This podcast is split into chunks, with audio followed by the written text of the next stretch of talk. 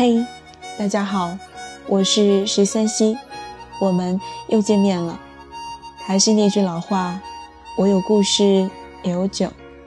来了，便坐下，听我娓娓而来。今天要给大家分享的文章来自苏林生，名字叫做《嗯，你说的都对，但我不听你的》。有这么一个寓言故事：寒冷的冬天，木匠带着孩子在地主家干活。木匠干着干着，开始大汗淋漓，热得不行，就把衣服都给脱掉了。他看向一旁，怕孩子跟他一样热，就把孩子的衣服也脱掉了。后来，孩子被冻死了。故事讲完了，你可能觉得这荒诞可笑，甚至莫名其妙。但事实上，我们每天都在做这样的事情，无知无觉的、下意识的将自己的想法等同于别人的想法。生活中这样的事随处可见。举个例子，假设你的老板说，每个人都要投一票给除了自己之外的一个员工，以此证明他的工作能力，你会想，当然是某某某了。他在某个领域的成绩，大家有目共睹。结果选票出来了，这个人落选了。不是所有人想的都跟你一样，别人考虑的跟你不同。他们其实不注重领域的成就，更注重人际或者统筹能力。再举个例子，某商场明天打折促销，力度非常大。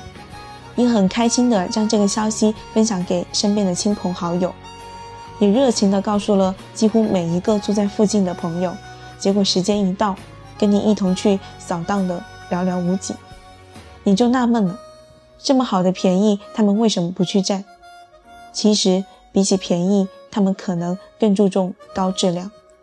对于某一件事情的想法，我们总是倾向于认为，别人跟我们考虑的角度一样。这种心理在行为学中被称作虚假同感偏差。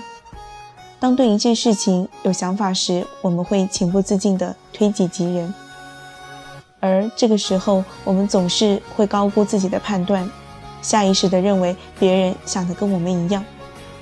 假设他们跟我们想的不一样，第一反应会觉得他们不正常。比如，你跟朋友约好一起去理发店。从理发店出来，你剪了板寸，他染了奶奶灰，你无比不能理解他的审美，这是个什么鬼？他也无比不能理解，又不是八十年代，剪什么板寸？你们对视一眼，双双在彼此的眼中看到两个字：有病。再比如，你一生无波无澜，人到中年后就越发喜欢生活的平静与安稳。这个时候，你的孩子正面临大学毕业，你情不自禁的就会对他说：“孩子啊，找个稳定的铁饭碗就好，不要折腾。”实际上，你的孩子是一块天生不怕吃苦的创业的料，但你看不到这一点，你认为他吃不了那种苦。无论你用怎样创业失败的故事恐吓，他都铁了心要去。这个时候，分歧产生了，争吵产生了。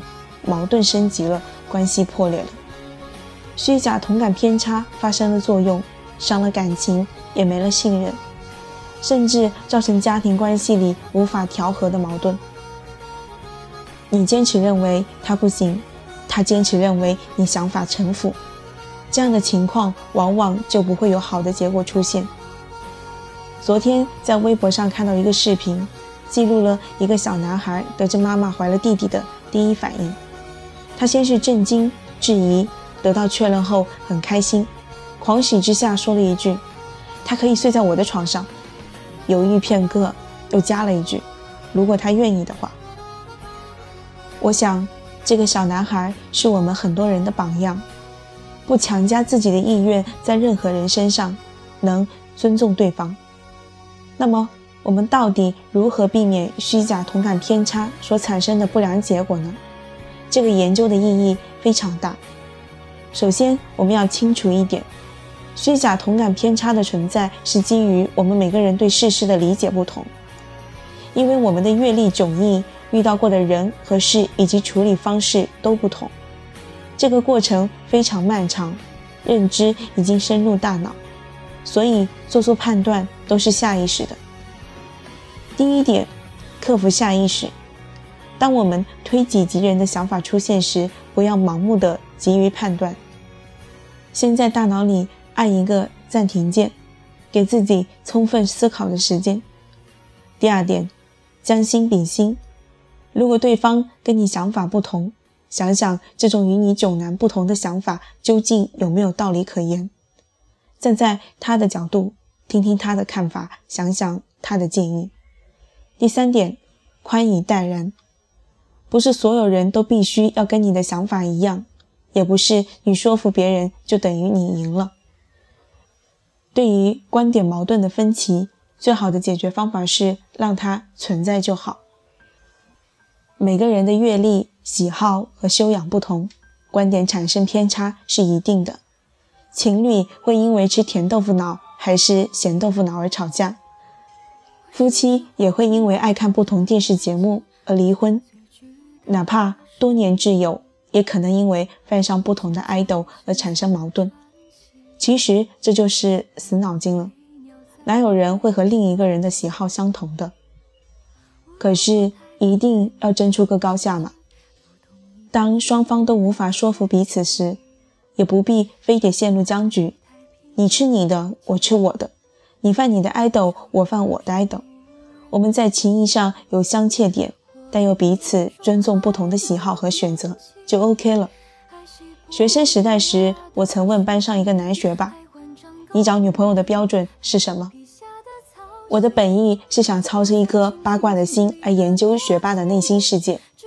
结果学霸轻飘飘地回了我一句歌词：“会和我争论，爱却不磨损，没有不信任。”这句话对我影响非常深刻。从那以后，我交朋友都以此为基准。身边倘若有你一定要听我的。你一定要跟我站在同一边，你想的必须跟我一样想法的人，我都敬而远之。当分歧出现，我们没有必要否定别人，更别对自己妥协。嗯，你说的都对，但我不听你的把心字放入。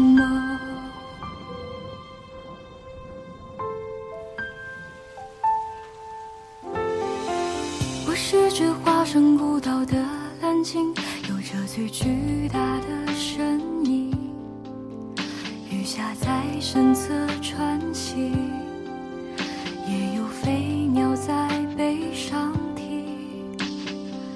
我有着太冷太清的天性，对天上的他动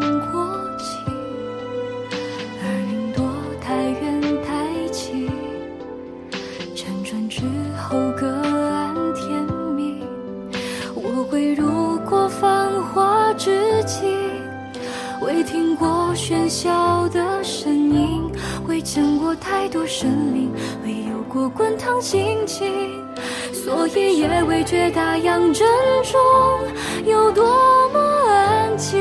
直到遇见你，你的衣衫破旧，而歌声却温柔，陪我漫无目的的四处漂流。我的背脊如荒丘，而你。却微笑摆手，把它当成整个宇宙。你与太阳挥手，夜空还有问候，陪我爱天爱地的四处风流。只是遗憾，你终究无法躺在我胸口，欣赏夜空最辽阔的不朽，把心字放入眸。你的指尖轻。风浪中冲撞出的丑陋窗口，你眼中有春与秋，胜过我见过爱过的一切山川与河流。曾以为我肩头是那么的宽厚，足够撑起海底那座琼楼，而在你到来之后，它显。得如此清瘦。我想给你能奔跑的疼痛，如童话。